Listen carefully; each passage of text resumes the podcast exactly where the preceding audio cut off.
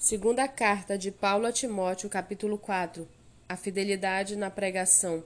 Diante de Deus e de Cristo Jesus, que há de julgar vivos e mortos pela sua manifestação e pelo seu reino, peço a você, com insistência, que pregue a palavra. Insista, quer seja oportuno, quer não, corrija, repreenda, exorte com toda a paciência e doutrina, pois virá o tempo em que não suportarão a sã doutrina, pelo contrário, se rodearão de mestres segundo as suas próprias cobiças, como que sentindo coceira nos ouvidos, eles se recusarão a dar ouvidos à verdade, entregando-se a fábulas. Mas você, seja sóbrio em todas as coisas, suporte as aflições, faça o trabalho de um evangelista, cumpra plenamente o seu ministério. Quanto a mim, já estou sendo oferecido por libação, e o tempo da minha partida chegou. Combati o bom combate, completei a carreira, guardei a fé.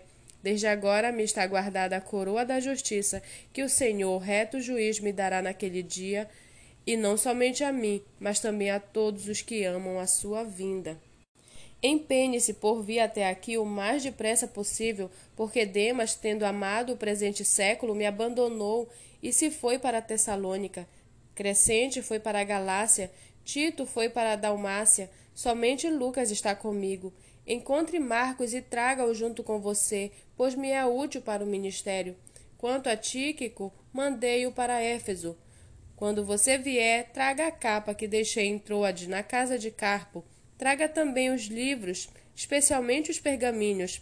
Alexandre, o ferreiro, me causou muitos males. O Senhor dará retribuição de acordo com o que ele fez.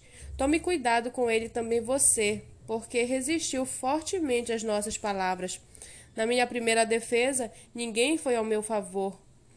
Todos me abandonaram, que isto não lhes seja posto na conta. Mas o Senhor esteve ao meu lado e me revestiu de força, para que através de mim a pregação fosse plenamente cumprida e todos os gentios a ouvissem. Eu fui libertado da boca do leão. O Senhor me livrará também de toda obra maligna e me levará salvo para o reino celestial. A ele glória para todo sempre. Amém. Dê saudações a Prisca e Áquila e à casa de Onesíforo. Erasto ficou em Corinto. Quanto a Trófimo, deixei o doente em Mileto. Faça o possível para vir antes do inverno. Eubulo manda saudações. O mesmo fazem Prudente, Lino, Cláudia e todos os irmãos. O Senhor esteja com o seu espírito. A graça esteja com você.